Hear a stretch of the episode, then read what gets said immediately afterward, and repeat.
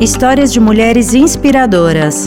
A cidade de Buenos Aires e Avon convidam você a descobrir a vida de 10 mulheres que mudaram a história argentina.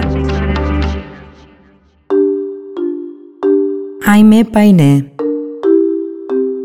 a primeira cantora de origem mapuche, que não só defendeu e reivindicou publicamente os direitos de sua cultura, mas também que fez isso durante o período mais sombrio da Argentina. Ela tornou-se uma referência de luta, espalhando a música folclórica de seu povo por todos os cantos do país. Aimee sorri e olha para o público ao seu redor. Levanta os braços para pegar o microfone e acomoda seu chamal. Ela está prestes a cantar diante de uma multidão enorme, mas também está a ponto de fazer algo que ninguém, muito menos uma mulher, foi capaz de fazer em meio à ditadura e ao machismo que reinavam na década de 70.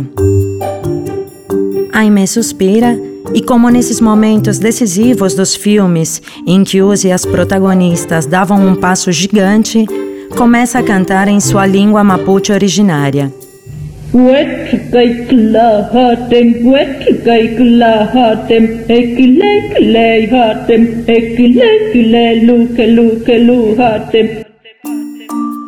Desde que a Aimee era muito jovem, ela tinha a sensação de que era diferente. Toda vez que olhava para suas colegas, ouvia o que lhe ensinavam na escola de freiras que ela frequentava.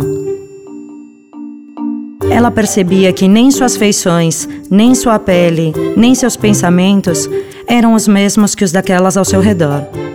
Dentro dela, algo crescia. Seu desejo de lutar por todas as pessoas que fugiam à regra. Sua paixão era cantar, por isso, aos 29 anos, ingressou no Coro Polifônico Nacional. Mas seus diretores nunca quiseram ensinar-lhe músicas folclóricas. Isso a frustrou mas também fez com que ela percebesse que, mesmo que todos lhe dissessem para ficar, esse não era o seu lugar.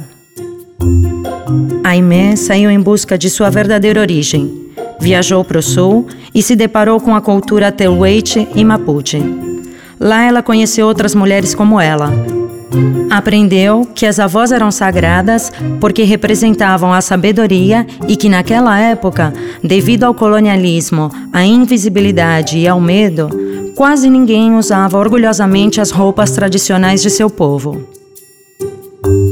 Aimee decidiu mudar isso percorreu todos os cantos da Argentina cantando em língua mapuche, vestindo sempre suas roupas tradicionais e acompanhando suas apresentações com ensinamentos, histórias e discursos sobre a liberdade.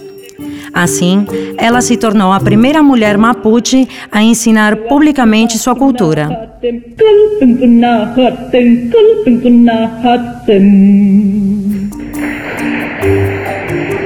Aimee Painé termina de cantar e seus olhos se enchem de orgulho. Está cercada de pessoas que olham para ela e a aplaudem, e que acabaram de ouvir uma pequena parte de sua vida e de toda a cultura mapuche. As pessoas se dispersam lentamente, voltam às suas rotinas. São os anos mais difíceis para a Argentina, mas para Aimee, essa é a hora de fazer história.